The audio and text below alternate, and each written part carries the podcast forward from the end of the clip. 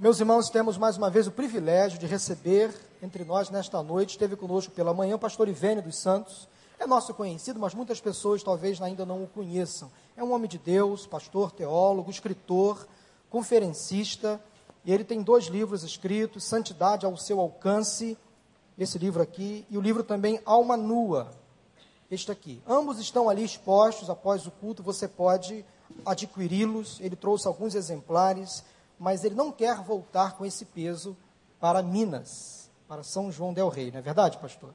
Então você pode e deve abençoar a vida do pastor Ivênio adquirindo essas duas obras que são bênção de Deus para o povo evangélico, para o povo em geral. Então, ao final do culto, participe ali, abençoando a vida do pastor Estevam, do pastor Ivênio, perdão.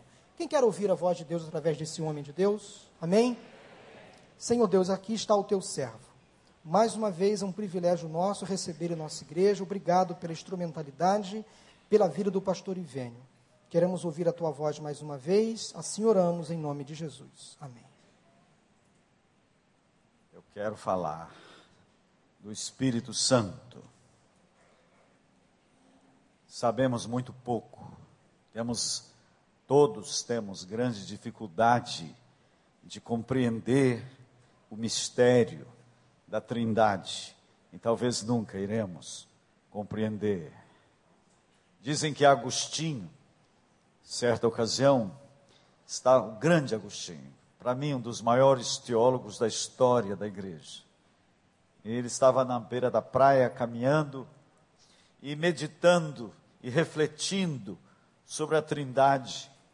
Quando ele viu um, um garoto fazendo um buraco na praia e com uma vasilha buscava a água do mar e colocava naquele buraco. E ele ficou observando o trabalho daquele garoto, incansável. Ele ia lá, trazia água e punha naquele buraco. Aí ele parou e perguntou ao garoto o que, que ele estava fazendo. E o menino disse: Eu vou colocar o mar todo aqui dentro desse buraco. Ele riu, como nós rimos, saiu, continuou andando pela beira da praia e de de repente ele pensou: eu estou fazendo a mesma coisa. Aquele menino pode colocar bastante água naquele buraco, mas ele não pode ter a pretensão de colocar todo o mar naquele buraco. A minha cabeça é como aquele buraco. Cabe bastante do conhecimento de Deus, mas eu não posso conter todo o oceano do conhecimento de Deus o limite está em mim. É muito importante, isto é que gera verdadeira humildade, é quando nos apercebemos que o limite está em nós. Mas eu quero refletir com os irmãos hoje um pouco sobre o Espírito Santo. E queria perguntar: quantos aqui querem, de fato, serem cheios do Espírito Santo. Parece-me que alguns não querem. O que é ser cheio do Espírito Santo? Nós temos ideias diferentes. Nós logo pensamos nos pentecostais, que ensinam que uma pessoa se converte e fica num compasso de espera aguardando ser batizada no Espírito Santo. E muitos entendem que isto é um ensino da Bíblia, porque aconteceu quatro vezes no livro de Atos dos Apóstolos. No entanto, este não é um ensino do Novo Testamento. No Novo Testamento, o ensino é que quando uma pessoa se converte, ela recebe Deus na sua plenitude ela não tem que depois ficar aguardando uma segunda benção. Mas por que que aconteceu no livro de Atos? É muito curioso observarmos que historicamente falando, apenas um grupo pequeno, talvez de uns 120, tiveram que aguardar em Jerusalém a vinda do Espírito Santo. Jesus havia dito Convém-vos que eu vá, porque se eu não for, o consolador não virá. e quando eu for, eu vou-lo enviarei. Vós o conheceis, porque ele habita convosco e estará em vós. É muito importante percebermos esta fala de Jesus. Falando aos discípulos, ele disse: Vós o conheceis, porque habita convosco e estará em vós. Durante três anos do ministério de Jesus, eles tiveram o Espírito Santo em Cristo habitando com eles. E durante aqueles três anos, a vida deles não foi transformada. Depois de três anos de intimidade com Jesus, quando vêm as tribulações, as perseguições, eles o abandonam, Pedro o nega e eles fogem apavorados. E depois da ressurreição, teria sido a ressurreição de Jesus que deu nova coragem aos seus discípulos? Poderíamos pensar que sim, que depois que eles encontram Jesus ressurreto, vivo, agora ninguém podia segurá-los, mas não foi a ressurreição de Jesus que deu o impulso àqueles homens para virar o mundo de cabeça para baixo. O que, que foi que aconteceu que mudou radicalmente as perspectivas daqueles discípulos. Foi quando Jesus volta na pessoa do Espírito Santo, não mais para habitar com eles. Jesus foi muito enfático: convém-vos, é conveniente para vocês que eu vá, porque se eu não for, o consolador não virá. Talvez eles dissessem: espera aí, não, Jesus, é muito melhor que o senhor fique. Em três anos de ministério, Jesus amealhou uns 120 discípulos. Mas quando o Espírito Santo veio no dia de Pentecostes, não mais para habitar com eles, mas para habitar neles, em um dia, três mil pessoas se converteram. E aqueles discípulos, ninguém mais poderia segurá-los. Porque agora era Deus neles, não era Deus com eles. Jesus foi Deus com eles. Emanuel. Emanuel, Deus conosco o Espírito Santo veio ser Baar Noel, Deus em nós. Mas o que que acontece? Como é que nós podemos ter certeza então de que Deus veio habitar em nós? Isso aconteceu com todos aqui que um dia nos convertemos, nascemos de novo. Alguns bem pequenininhos, como este garoto que foi batizado hoje. Eu me converti aos 19 anos. Eu era rato de igreja cresci em igreja, fui batizado com 12 anos, mas entrou um filho do diabo seco e saiu um filho do diabo molhado. Porque eu não me converti. Deus não veio morar em mim. Era apenas um ato religioso. Mas com 19 anos aconteceu um milagre na minha vida. O Espírito Santo entrou em mim porque naquele dia eu estava me convertendo, eu não estava recebendo uma segunda bênção, eu já não tinha Jesus e agora estou recebendo o Espírito Santo. Como dizer, eu já estava na igreja, já tinha sido batizado, então eu já tinha Jesus e agora eu estava sendo batizado no Espírito Santo. Não, eu estava me convertendo. Eu não entendia as coisas espirituais. Eu não tinha interesse nas coisas espirituais. Eu gostava da turma. Eu gostava de ir à igreja, porque o pessoal era legal. Mas meu coração não estava ali. Me acostumei, virei um religioso. E é muito comum, e pode ser que existam pessoas aqui hoje meramente religiosas. Se acostumaram com, nessa linguagem religiosa. Se acostumaram com a igreja. Mas nunca experimentaram Deus. Deus não é uma realidade, nunca foi uma realidade para a sua vida. Isso pode acontecer hoje. Mas quando hoje uma pessoa se converte, ela recebe o pacote inteiro.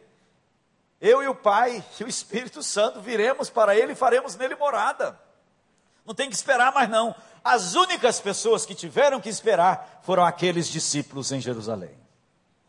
Porque o Espírito Santo não havia ainda sido dado, porque Jesus não tinha ainda sido glorificado. Jesus foi embora e mandou que eles aguardassem em Jerusalém a vinda do Espírito Santo. Jesus morreu na Páscoa, ficou três dias sepultado, e foi três dias inteiros. Não foi, não morreu na sexta-feira, é uma, é uma. Me chorou com esse negócio de dizer que Jesus morreu na sexta-feira. E se ele morreu na sexta-feira, não dá três dias. Ressuscitou no domingo, mal e mal, um dia e meio, né? E Jesus disse assim: Uma geração má e adúltera pede sinais, e nenhum sinal lhe será dado senão do profeta Jonas. Assim como Jonas esteve três dias e três noites no ventre do grande peixe, o filho do homem estará no coração da terra. Jesus pontuou muito bem três dias e três noites. Então não dá para ele ter morrido na sexta-feira. Ele teve que morrer na quarta-feira de tarde. Tem que mudar essas festas. Nós temos uma dificuldade de compreender aquelas datas ali, é porque naquela semana houve dois sábados. Toda festa religiosa de Israel era chamada de sábado solene. E naquela semana da Páscoa, teve o sábado da Páscoa e teve o sábado do sétimo dia. Então, as coisas se ajeitam. Jesus então ficou sepultado três dias, ressuscitou no, no começo do sábado. Começo do sábado era depois das seis da tarde. Jesus pode ter ressuscitado aí nas sete horas da noite para nós, mas já era primeiro dia da semana.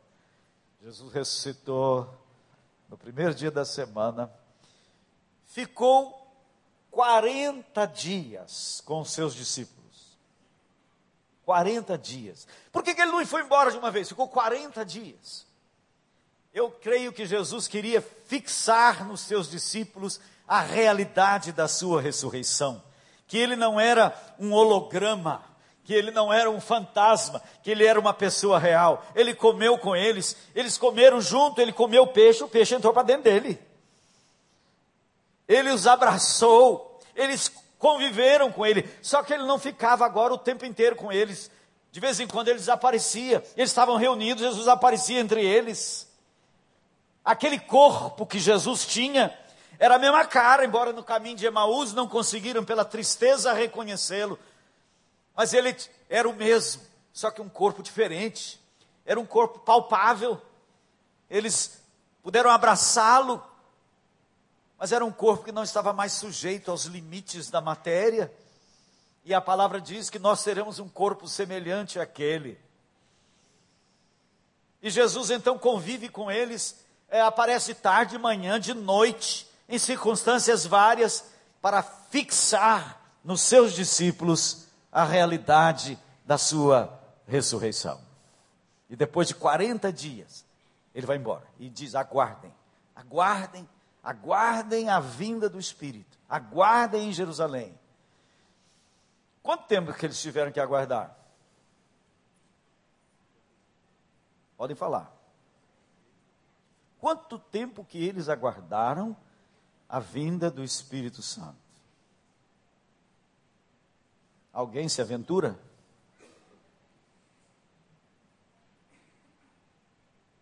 Eles aguardaram sete dias, porque Jesus morreu na Páscoa. A festa da Páscoa, depois da festa da Páscoa, começavam a contar. Depois de 50 dias, era uma segunda festa chamada Festa das Primícias, ou Festa de dos 50, Pentecostes, significa 50. Depois da Páscoa começavam a contar. Quando completava 50 dias, fazia uma outra festa, chamada Festa das Primícias, quando traziam as primeiras colheitas do trigo. Então, quando completou 50 dias, ou seja, sete dias depois de Jesus ir embora, veio o Espírito Santo. Por que, que Deus esperou tanto tempo? Uma semana para o Espírito Santo vir. Será que o céu é tão longe? Jesus demorou a ir? Porque Deus estava aguardando o povo novamente estar reunido. Deus é um estrategista. E quando o povo de gente de tudo quanto é lugar estava reunido em Jerusalém, acontece a primeira colheita de vidas a igreja nasce ali. Três mil pessoas se converteram naquele dia. E aí começa a história da igreja. E mais três vezes acontece de crentes estarem reunidos num lugar e o Espírito Santo vir e eles falarem em línguas. Só acontece essas quatro vezes no Novo Testamento. No Novo Testamento, apenas quatro vezes acontece de que quando o Espírito vem, as pessoas falam em línguas. Aí a doutrina pentecostal de que uma pessoa, quando recebe o Espírito Santo, ela tem que falar em línguas, senão não sabe se ela recebeu o Espírito Santo. E nós pensamos que isso é doutrina bíblica. Mas não é. Não é um ensino do Novo Testamento. Foi um acontecimento. Aconteceu? Aconteceu. Nós temos que ler a Bíblia distinguindo o que é relato histórico do que é ensino. A Bíblia relata que Pedro andou sobre as águas. Andou mesmo? Andou? Será que no relato bíblico da, de Pedro andando sobre as águas existe o ensino de que todo cristão tem que andar sobre as águas? Você já andou sobre as águas? Você é crente em Jesus Cristo e nunca andou sobre as águas? Ah, acho que você não é crente. A Bíblia não está ensinando isso. Aconteceu? Aconteceu. Pode se repetir? Pode. Mas não quer dizer que tem que se repetir. Aconteceu no livro de Atos, quatro vezes, das pessoas estarem reunidas e o Espírito Santo vir entre eles e eles começaram a falar em línguas. Aconteceu? Aconteceu. Mas tem que se repetir? Não. Pode se repetir? Pode. Então, quantos aqui já foram batizados no Espírito Santo? Aleluia, todos, todos os convertidos já foram batizados no Espírito Santo. Se um pentecostal perguntar para você se você já foi batizado no Espírito Santo, fala para ele já. Aí você falou língua? Não, esse negócio de língua é outro capítulo. Eu já ministrei aqui aos irmãos um, um ano passado sobre dons e eu não vou fazer isso hoje de novo. Então, o Espírito Santo não tem que ser esperado mais. Só aqueles tiveram que aguardá-lo. Só aqueles. Porque Jesus não, aí, não havia sido ainda glorificado. Quando Jesus foi glorificado, enviou o Espírito Santo, uma pessoa se converte, ela é batizada no Espírito Santo. O ensino do Novo Testamento é outro. O ensino do Novo Testamento é: deixai-vos encher continuamente do Espírito Santo. E é o que nós vamos tratar aqui hoje. Abra agora a sua Bíblia para o livro de Efésios. Eu estou com uma leve suspeita de que eu já preguei isso aqui, mas já falei para o Wander, Wander, você fica me chamando muitas vezes aqui, já acabou meu repertório.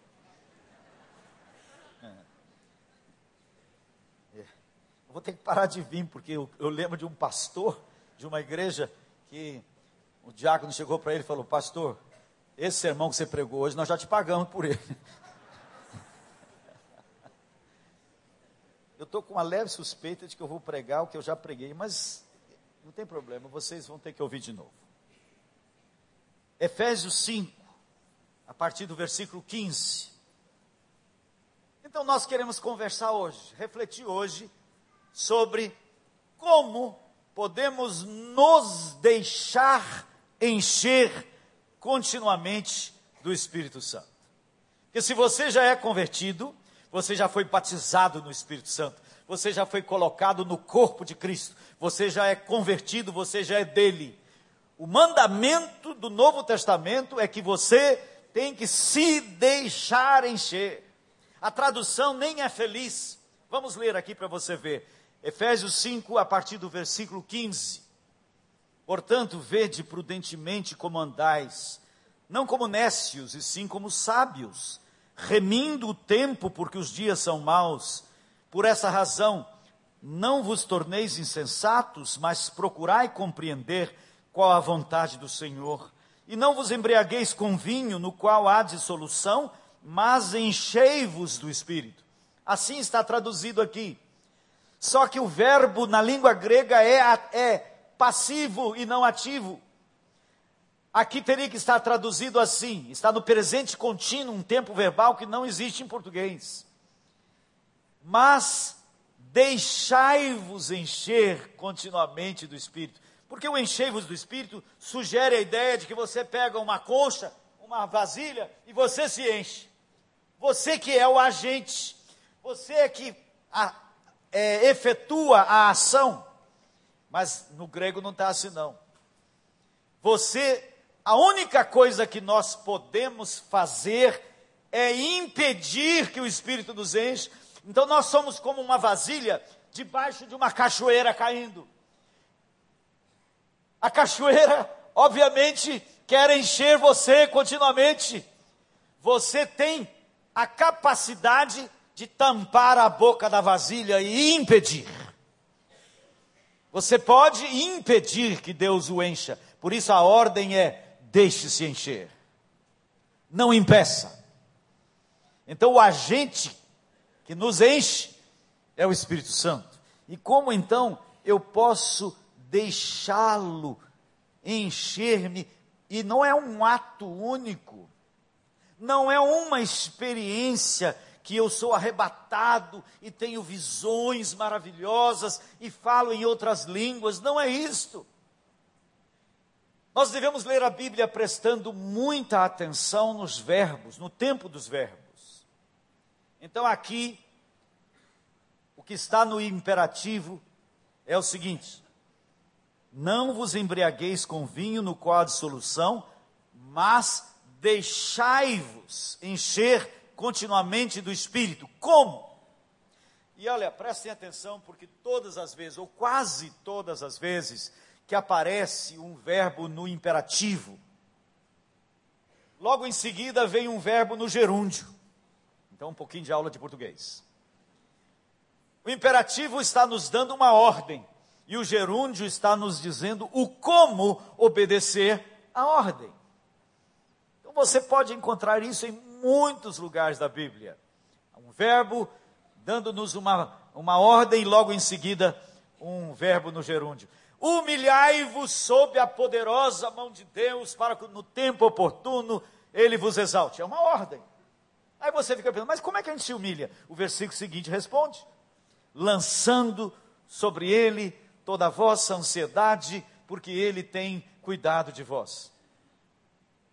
A ordem é humilhar-se, e o como é lançando sobre Deus a ansiedade. O que que isso nos ensina? Que ansiedade é orgulho. Por que, que orar é difícil? Uma das coisas mais difíceis é a oração. Quem acha que é fácil, talvez esteja só rezando. Porque oração é um ato de humilhação. Quando a gente ora de verdade, nós estamos dizendo: eu não sei, eu não posso, eu não dou conta, eu dependo inteiramente de ti. É isso que é orar. E lançamos a ansiedade, é um ato de, de confiança cega no Senhor. Então aqui nós vamos perceber o seguinte: a ordem, o ensino do Novo Testamento é que eu tenho que me deixar encher continuamente, diariamente. E logo depois de dada a ordem, vai aparecer quatro verbos no gerúndio. E esses quatro verbos no gerúndio vão nos ensinar o como nos deixar encher quatro maneiras de nos deixarmos encher do Espírito. Eu perguntei quantos queriam ser cheios do Espírito, todo mundo quase levantou a mão. Então agora preste atenção. Nas quatro maneiras que a Bíblia está nos ensinando que nós podemos tirar a tampa, abrir as comportas, para que o Espírito que está sendo derramado aqui hoje e em todo o seu dia a dia, ele quer ele o quer encher, mas você precisa aprender a tirar a tampa. Como que eu posso abrir as comportas para que o Espírito me encha? Primeira maneira, falando entre vós com salmos. Esquisito, né? Gente lê isso, passa por cima assim, porque não entende. Já viu como a gente lê a Bíblia? Muito crente lê a Bíblia porque acha que tem que ler rápido, para ler muito. O importante é ler muito. Igual uma pessoa que vai comer, enche o prato. Aí ele come rápido, nem, de, nem degusta direito, porque tem que comer muito. Eu fiz uma operação agora de hérnia de ato e eu estou tendo que comer devagar, é uma dificuldade. Vou comer hoje na casa do Cristiano, Silviano, e vou ter que comer devagar. Quem tala? Mas a Bíblia é para comer devagar. Então a pessoa lê Bíblia, né? não entendeu, passa para frente, engole. A gente tem que ler Bíblia igual come peixe. E aqueles peixes que tem espinho. Como é que a gente come peixe com espinho? Não pode encher muito a boca. Depois uma garfada pequena. Tira com cuidado, né? senão atravessa na garganta. É assim que tem que ler. Aqui então você lê, primeira maneira de deixar-me encher do Espírito Santo. A primeira maneira é falando entre nós com salmos. Ué, que será isso? Como é que isso me abre com portas ao Espírito Santo? Será que deveríamos ter aqui no horário do culto, como temos um tempo de cânticos, deveríamos ter um tempo de repetir os salmos? Então um irmão se levanta lá atrás, alegrei-me quando me disseram, vamos à casa do Senhor. O outro se levanta e diz, o Senhor é meu pastor e nada me faltará. E assim as pessoas vão repetindo os salmos. Será que isto abre com portas ao Espírito Santo? Repetir os salmos da Bíblia? Não é isso que é falar com salmos. Falar com salmos é o mesmo que salmodiar. E o que, que é salmodiar? Por que, que nós amamos o livro de Salmos? Porque no livro de Salmos nós encontramos pessoas reais. O livro de Salmos é um registro de pessoas extravasando dor, alegria, conflitos, necessidades. Isso é o livro de Salmos. O livro de Salmos não é um compêndio teológico de discussões filosóficas e teológicas. É um relato de pessoas extravasando o seu ser real, porque nós não somos o que nós pensamos. Em última instância, nós somos o que nós sentimos. É através dos nossos sentimentos que a pessoa verdadeira aflora.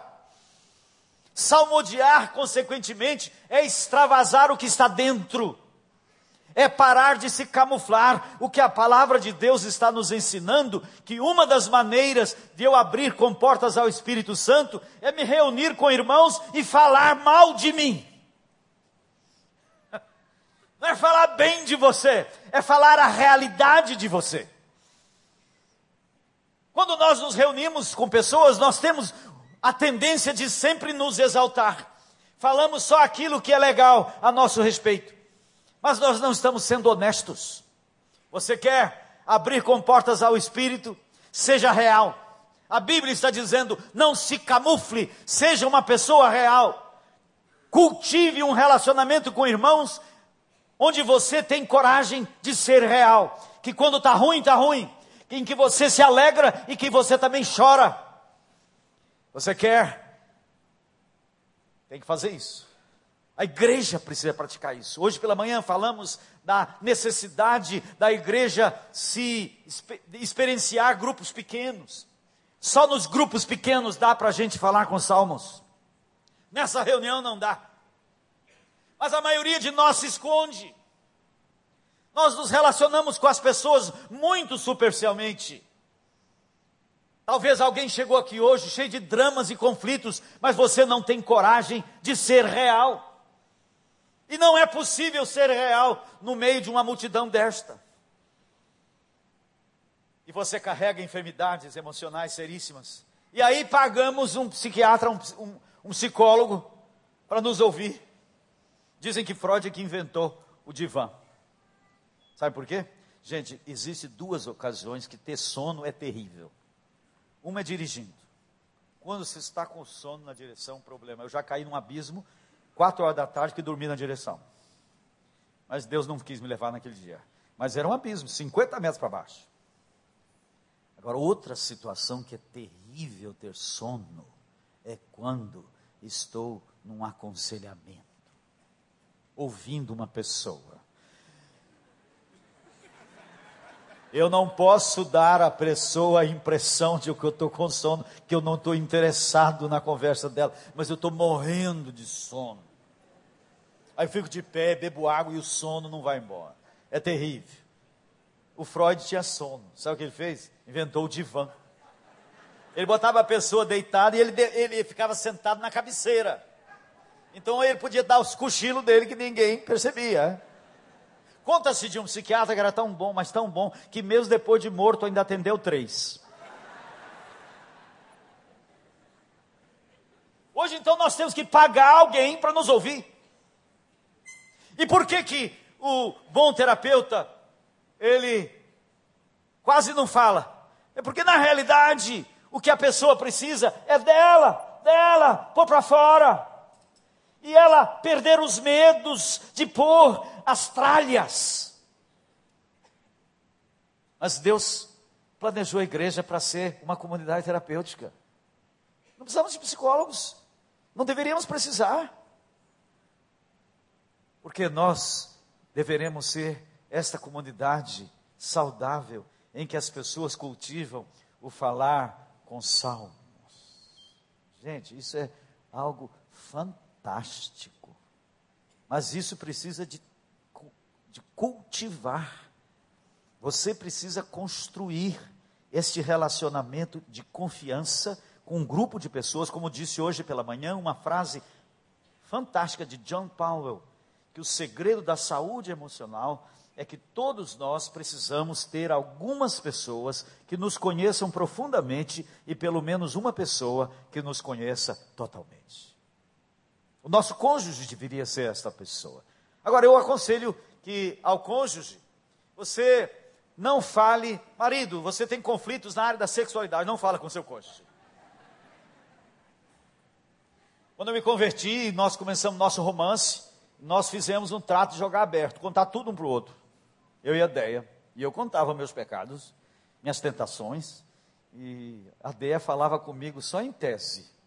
Ela dizia: Meu bem, eu também sou muito pecadora, mas ela não contava fatos. Então eu me sentia lá embaixo, o miserável pecador, falando com a santa donzela. Até o dia que a Dé abriu o jogo, começou a contar os seus pecados. Eu fiquei feliz. Por quê? Porque descobri que éramos iguais, que nesse relacionamento não tem melhor e pior, é tudo pior. Sabe o que descobrimos quando realmente somos honestos? Que somos todos iguais, a mesma porcaria. Todos nós aqui, não tem ninguém aqui melhor do que o outro. Sua condição financeira não torna você melhor, sua condição intelectual não torna você melhor, você é a mesma peçonha. E, pasmem, o tempo não nos melhora. A gente só, com o tempo, consegue arranjar máscaras novas para nos camuflar. E ficamos enfermos porque não temos coragem de sermos reais. Então, o desafio da palavra de Deus, o que Deus espera de uma igreja, é de uma comunidade onde existam pessoas reais, pessoas que perderam os medos de serem reais. E para isto precisa se cultivar o falar com salmos. Eu vou lhes dar um exemplo de um salmo incrível. Esse salmo foi escrito por um autor anônimo. Esse moço, ou se, não sei a idade dele, foi levado cativo para a Babilônia. E lá na Babilônia, lá na Babilônia, ele escreveu este salmo. Isso me ensinou uma outra coisa, irmãos. Vocês têm dificuldade com orar e, e, ficar orando, ajoelha para orar? Você consegue concentrar? Eu durmo meu braço incha. Aí, fica... Aí eu descobri que é muito difícil orar assim de joelhos. Não tem como tirar o joelho, mas a gente pode orar de pé, andando. Mas uma melhor maneira que eu descobri de orar, porque, e foi entendendo esse negócio de salmodiar, é orar escrevendo. Senta, pega um caderno e ali você escreva os seus salmos. Eu tenho alguns salmos proibidos, ninguém pode olhar lá. Porque eu falo tudo com Deus. Eu falo os meus pecados, as minhas crises, as minhas tentações. Eu falo tudo. Mas a Bíblia está dizendo que eu devo falar isso também com um amigo. Eu devo ter uma pessoa tão chegada. Eu falo muita coisa para minha mulher, mas alguns não falam não. Na área da sexualidade, hoje a gente só houve um período lá no começo que eu falava tudo. Aí eu estava ficando meio pirado. Aí o psiquiatra falou assim: não, não, não é bom fazer isso não.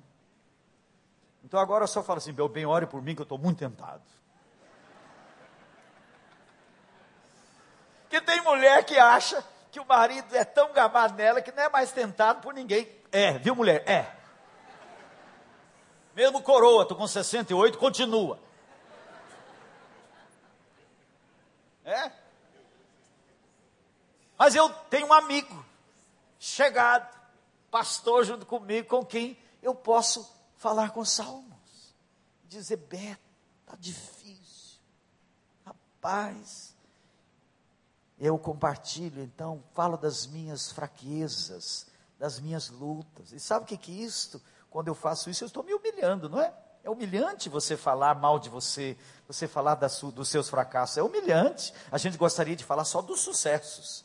Mas quando eu começo então a abrir as comportas, aqueles quartos fechados, que eu abro e deixo entrar oxigenação lá dentro, falo isso com alguém, o Espírito me enche, porque a palavra diz que Deus resiste aos soberbos, mas aos humildes concede a sua graça. Então nós temos que cultivar isso, irmãos. E este salmista escreveu lá na Babilônia, às margens dos rios da Babilônia, nós nos assentávamos e chorávamos, lembrando-nos de Sião. Nos salgueiros que lá havia, pendurávamos as nossas harpas, pois aqueles que nos levaram cativos nos pediam canções, e os nossos opressores que fôssemos alegres, dizendo: Entoai-nos algum dos cânticos de Sião.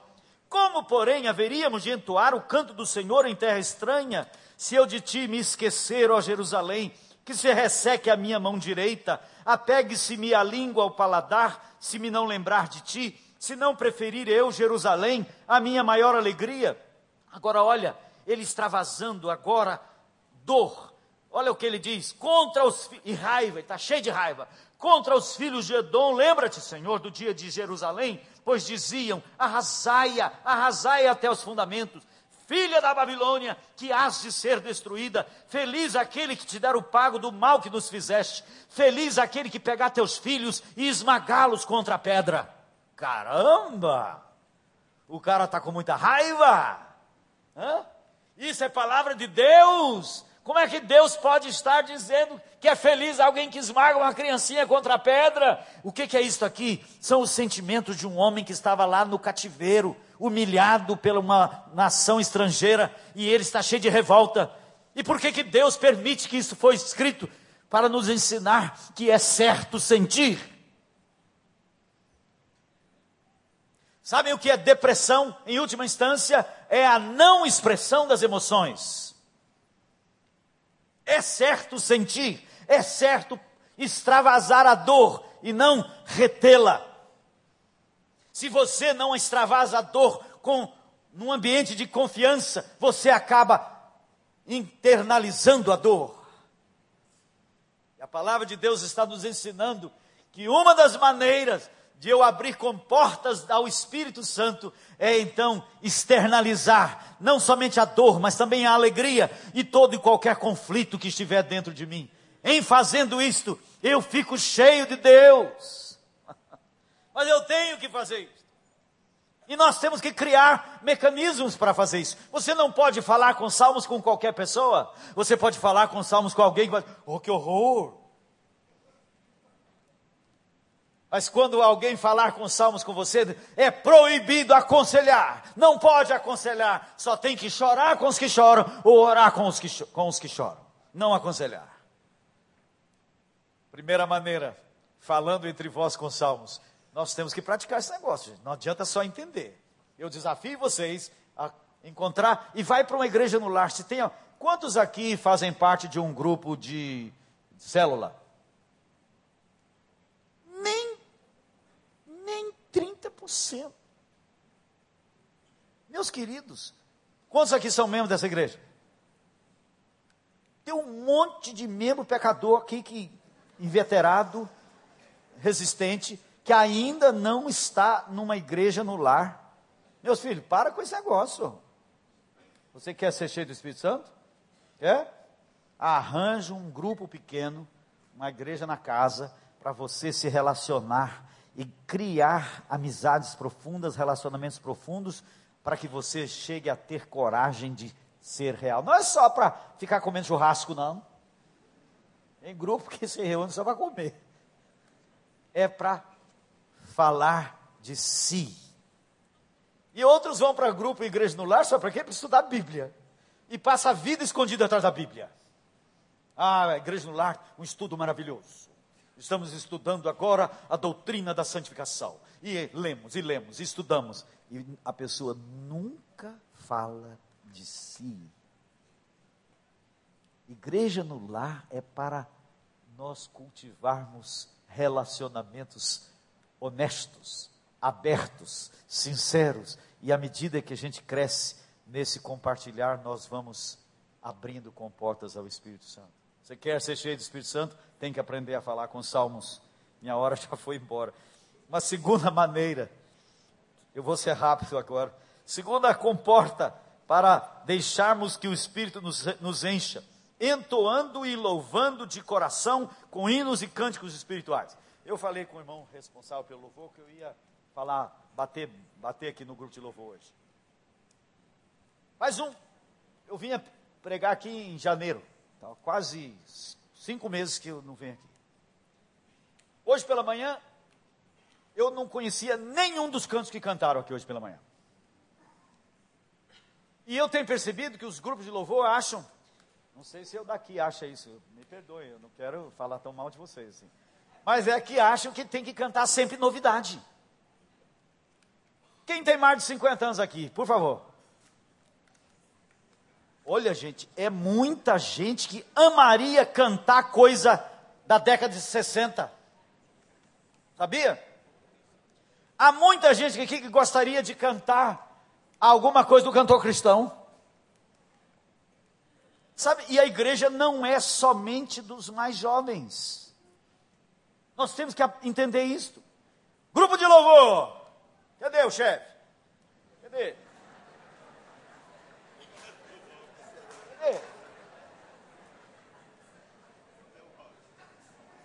Aonde que está? Ô meu filho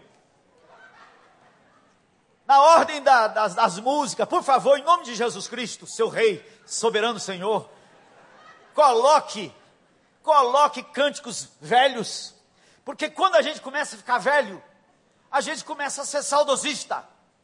E às vezes aquele cântico que lá na minha juventude tocou as cordas da minha alma, ouvi-lo de novo vai me abençoar. E nós precisamos disso.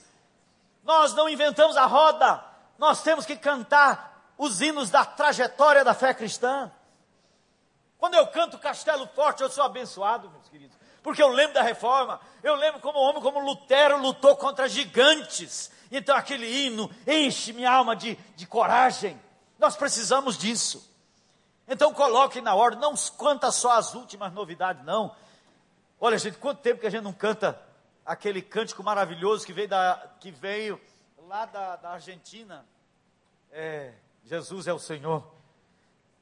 Glória para sempre ao Cordeiro de Deus, a Jesus o Senhor, ao leão de Judá, que venceu de Davi, que venceu, e o livro abrirá. O céu, a terra e o mar, e tudo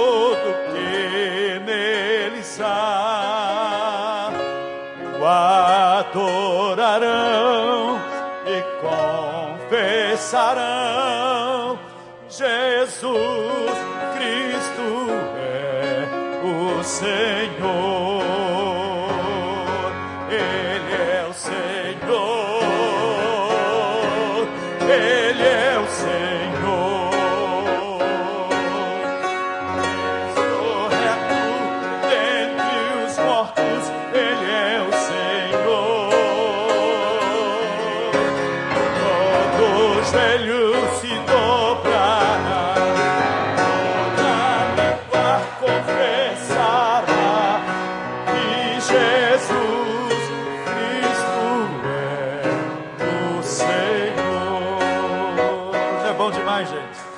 Da década de 60.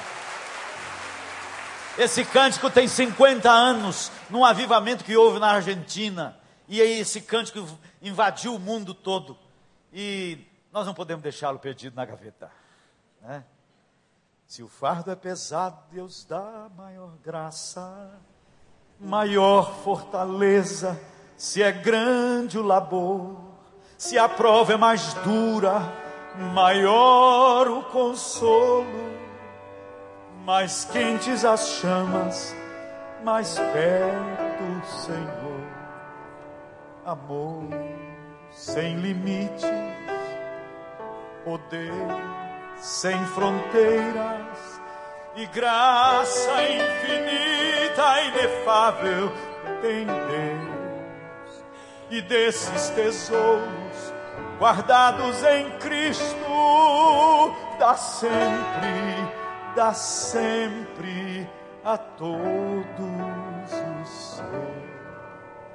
Quando eu canto isso, quando eu lembro esse cântico, lá da minha conversão, minha alma se enche de alegria. Nós vamos cantar. Os cânticos espirituais abrem comportas espirituais, porque tocam as cordas da nossa sensibilidade emocional. Passei por duras provas, eu passei por duras lutas, sofri perplexidades e pressões. Mas em cada mau momento, que consolo e que sustento eu aprendi, que Deus responde às orações. Aprendi, aprendi através das águas turvas e das chamas e calor. Aprendi, aprendi a esperar na palavra do Senhor. Eu já andei com tanta gente e em lugares diferentes, mas já me vi tão só mesmo entre os meus. Nessas horas doloridas, mas preciosas tão vividas, aprendi que sou amado por meu Deus. Vou subir o tom. Dou graças pelos montes eu dou graças pelos vales, problemas que assaltaram o meu viver. Aprendi ao conhecê-los que Deus pode resolvê-los e aprendi a confiar no seu poder. Oh, aprendi.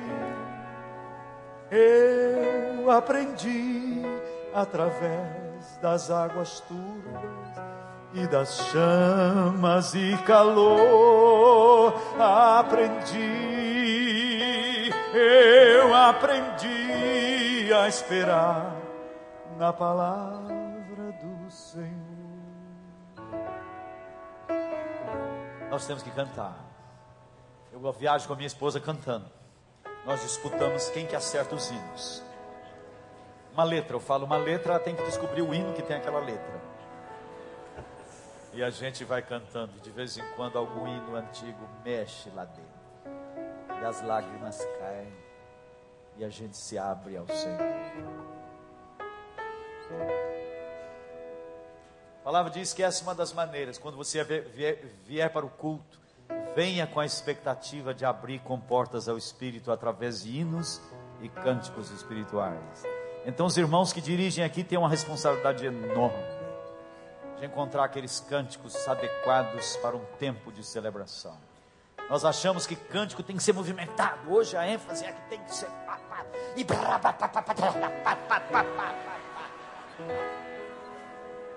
não é que não gosta da bateria, não. Aliás, ali fizeram um lugar bom para a bateria, botaram elas presas lá dentro. Tem espaço para a bateria? Às vezes precisamos daqueles cânticos intimistas, aqueles cantos que vão mexer lá dentro das cordas da alma. E quando Deus mexe lá, quando eu canto Azaf Borba,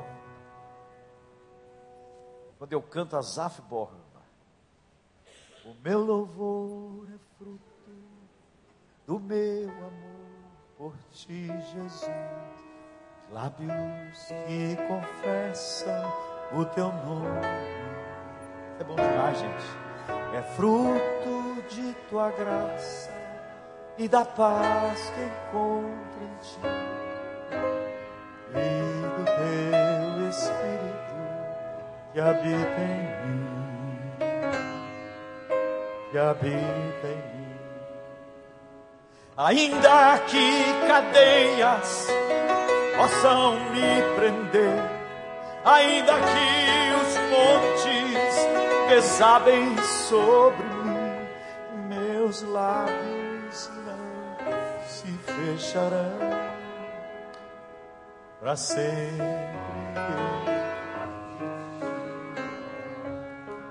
Meu gente, eu já cantei isso muitas vezes, com muitas lágrimas passando por vales sombrios de tribulação. Os hinos espirituais nos enchem. Terceira maneira, dando graças por tudo. Nós somos chamados de crentes, mas será que nós cremos de fato que todas as coisas cooperam para o bem dos que amam ao Senhor?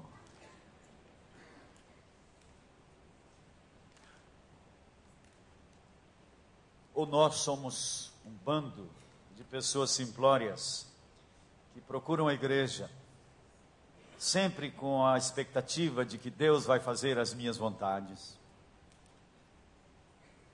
Sempre com a ideia de que Deus quer nos fazer felizes. Eu estou com a sensação de que o cristianismo que está aí no mercado religioso, as pessoas estão entendendo que ser cristão é para ter uma vida melhor um emprego melhor, um carro melhor, uma casa melhor, filhos melhores, casamento melhor. Mas eu ouso afirmar que não é esta a proposta do Novo Testamento. Os nossos primeiros irmãos não tiveram uma casa melhor, pelo contrário, perderam a casa. Não tiveram muito boa saúde porque foram comidos por feras. Perderam os bens, foram espoliados, maltratados, cerrados pelo meio. Este evangelho só chegou até nós por causa de gente, por causa de gente que se doou inteiramente. Eu mencionei aqui da outra vez de um menino, um jovem de seus 18 anos. Havia na Europa, uma região da Europa, uma ilha, onde um homem ateu mantinha, eh, mantinha escravos. Ele não permitia que ninguém chegasse naquela ilha para pregar o evangelho para os seus escravos. Um jovem morável, de 18 anos de idade, se vendeu como escravo para ir para aquela ilha. Quando ele despediu da sua família, da igreja que levou ele até o porto, com correntes das pernas, era para nunca mais vê-los. Ele não estava indo para um, um emprego promissor. Ele estava indo para ser escravo. Para lavar latrina. Para pegar o evangelho para aquelas pessoas. Hoje eu vejo a preocupação dos pais orientar o filho tão somente para uma profissão mais rentável. O que que vai me dar ao meu filho a melhor situação socioeconômica? Será que nós gostaríamos de mandar os nossos filhos para o Afeganistão? Mandar os nossos filhos para a África mutilada? Para viverem em situações de tremenda escassez, dificuldade, sem futuro.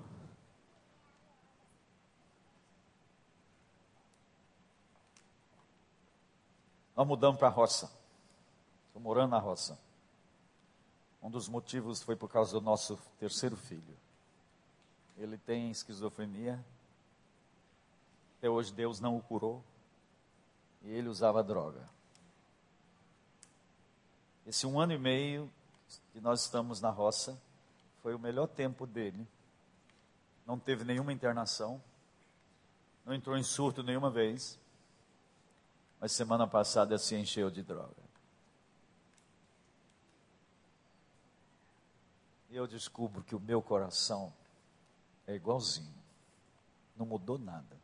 Eu fiquei lá embaixo, totalmente derrotado, frustrado, irado, revoltado.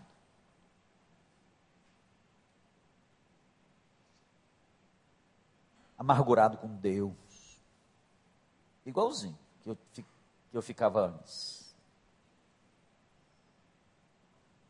E no meio daquelas lágrimas, eu e minha esposa,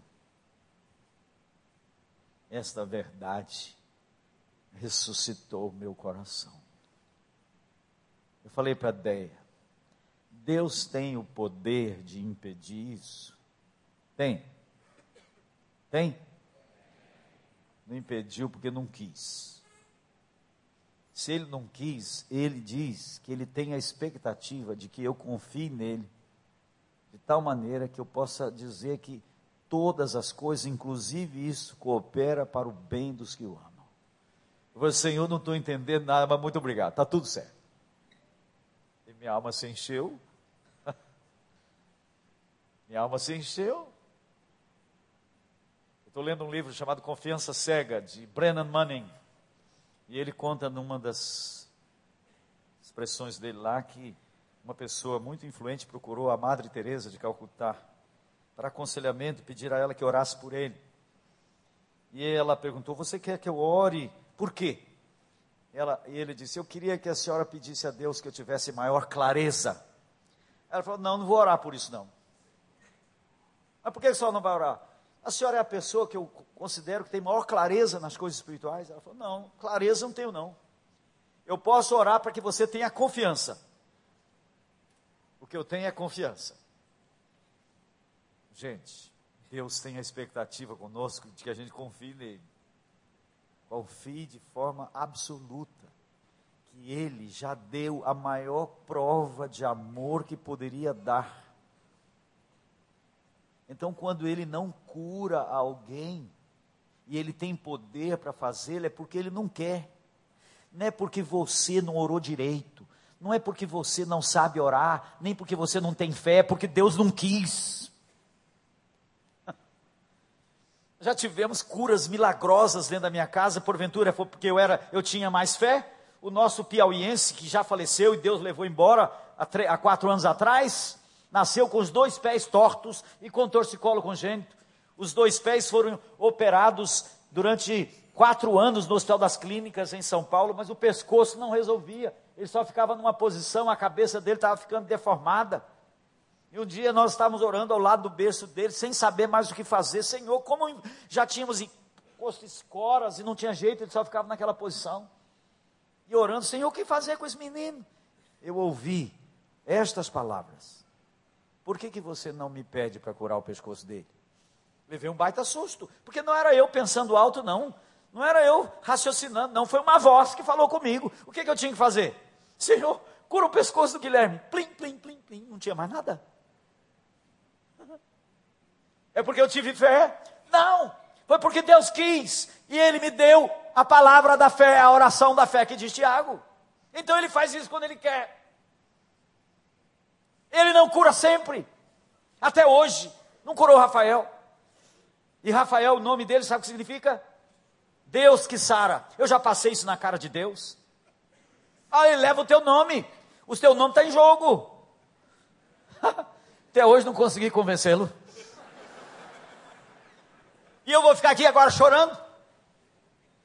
Eu cheguei à conclusão seguinte: ele quer, assim está tudo certo, porque ele me ama. Ele já provou que me ama. E quando eu de coração dou graças por tudo, minhas comportas se abrem e ele me enche. É assim. Agora, se nós pensamos que nós vamos torcer o braço de Deus para fazê-lo, para que ele faça o que a gente quer, meu filho, você não consegue, não.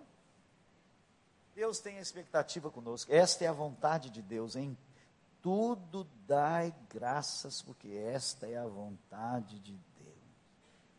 É dar graças quando nasce um bebezinho e dar graças quando morre um bebezinho.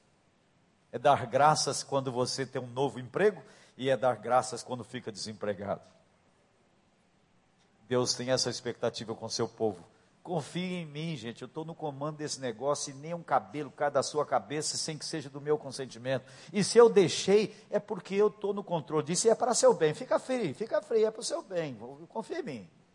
Vai dar tudo certo. Amém? Esse é o povo de Deus. E a última, eu teria que gastar uma semana pregando só sobre a quarta maneira de abrir comportas ao Espírito, sujeitando-vos uns aos outros no temor de Cristo. Fica para a próxima. A próxima vez que eu vier aqui, eu vou pregar só sobre a quarta maneira de abrir comportas ao Espírito. Porque nós vamos pregar aquele texto que marido ama passar na cara da esposa. Mulheres, sede submissas. É aqui que nós vamos mexer com ele. Tá? Então nós vamos deixar isso aqui para a próxima vez, que a nossa hora vai longe. Sujeitando-vos uns aos outros. Eu só vou adiantar o seguinte: o que este texto está dizendo é que para nós abrirmos comportas ao Espírito, nós temos que olhar para o outro sempre da perspectiva de que eu sou o seu servo. Se a Bíblia manda a gente amar o inimigo, como é que ama o inimigo? Oh, lá vem meu inimigo, oh, meu inimigo. E a gente pensa que amor é uma emoção.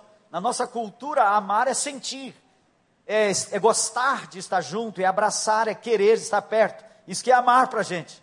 E como é que fica o negócio de amar o inimigo? Você não quer, você quer o cara longe. Você não quer saber de conviver com aquela pessoa e a Bíblia manda amar. Como é que eu vou gostar de estar com aquele cara chato? Como é que a Bíblia diz que a gente ama o inimigo? Se teu inimigo tiver fome, se o inimigo tiver sede, e não água envenenada. A Bíblia está dizendo que uma maneira de amar o inimigo é suprir necessidades dele, não é ter uma emoção de carinho, é servi-lo. Ok? Então nós vamos ver como é que marido serve a esposa, como é que esposa serve. Não é só na cama, não. Como é que marido serve a esposa? Como é que esposa serve o marido? Como é que pais servem aos filhos? Como é que filhos servem aos pais? Como é que empregado serve ao patrão? Como é que o patrão serve ao empregado? Tudo bem? Próxima vinda em julho, nós vamos falar sobre este assunto. Esteja aqui, mas vai para uma igreja na casa. Rápido. Quem não está ainda num grupo pequeno, procure o pastor da igreja e urgente, é urgente que você se, se adapte. Ah, mas eu não tenho horário, tão difícil. Pode criar um grupo de meia-noite até as três da manhã, um horário excelente. Calmo, tranquilo, não tem barulho. Qualquer horário do, da noite, do dia, pode se adaptar para fazer uma igreja no lar para você conviver, conviver com gente ruim igual você, tá? Você descobrir essa verdade, que aqui é um grupo de pecador ruim que precisa desesperadamente de Jesus e precisamos uns do outro. É isso que é a igreja. Aleluia? Então vamos cantar. Vamos cantar para terminar. Eu não preparei nada para cantar. Vamos ficar de pé. Ô meu filho, cantar uma música. Cantar para terminar o melhor possível. Um cântico daqueles, um cântico daqueles de 300 anos atrás. Quem pode ser, hein? Vamos demais aí, vamos ver.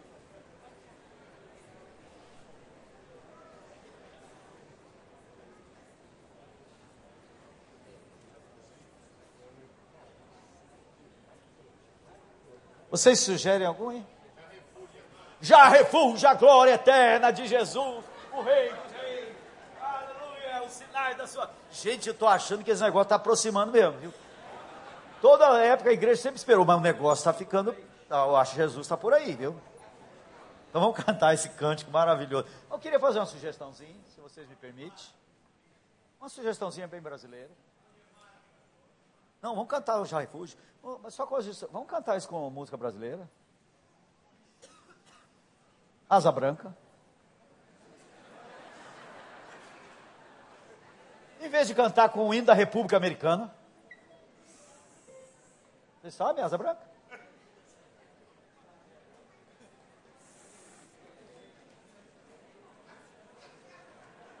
É, com a música de Asa Branca. Vocês conhecem Asa Branca? Vamos lá? Vai ser uma beleza, você vai ver.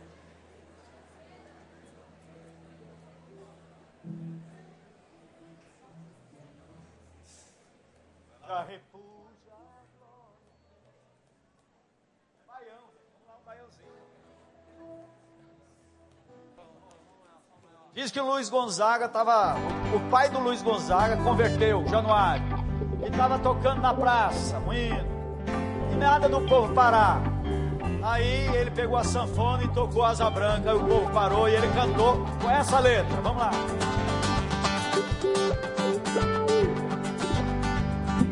Vê o que, que vai dar esse negócio aí.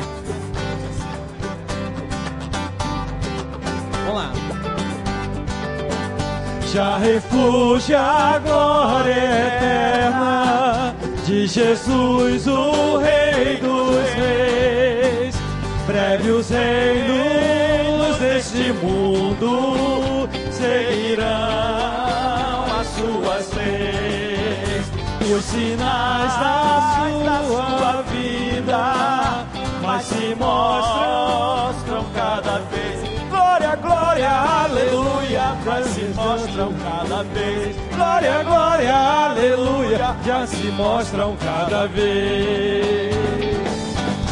O Pai que chama os crentes, a batalha já suou. Cristo à frente multidões já conquistou. O inimigo em retirada, o seu furor já demonstrou. Inimigo em retirada, seu furor já demonstrou. Glória, glória, aleluia, seu furor patenteou. Eis que em glória refulgente sobre as nuvens descerá. E as nações,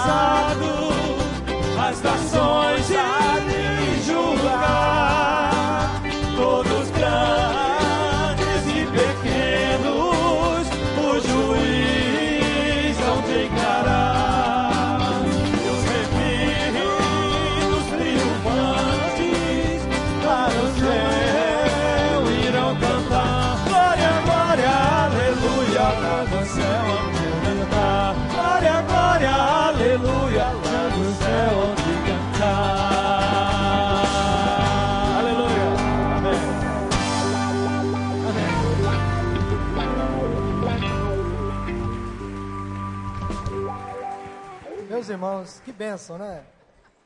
Como encerrar um culto desse? É só louvando ao Senhor.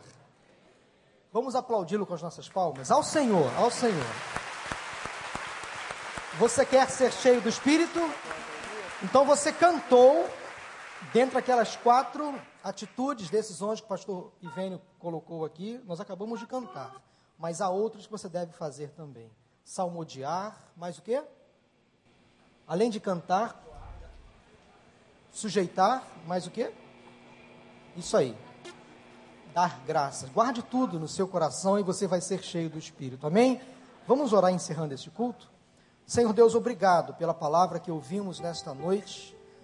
Palavra que nunca se repete. Palavra que sempre se renova. Obrigado pela maneira como o Senhor usou o pastor Ivênio nesta noite para falar aos nossos corações. E saímos daqui, sem dúvida, transformados pelo poder que há na tua palavra. Obrigado pela vida do pastor Ivênio. Queremos te agradecer, ó Deus, pela vida dele. Interceder pelo retorno à sua cidade, onde ele vai estar com sua esposa, com seus filhos. Deus, leve o teu servo em paz e em segurança. Nos dê uma semana de bênçãos, de vitórias e que em cada atitude nossa, durante esta semana que se inicia hoje, o teu nome seja glorificado. Que sejamos, ó Deus, que façamos a diferença nesta sociedade. Leva-nos em paz também aos nossos lares, pois assim oramos em nome de Jesus. Amém. Amém.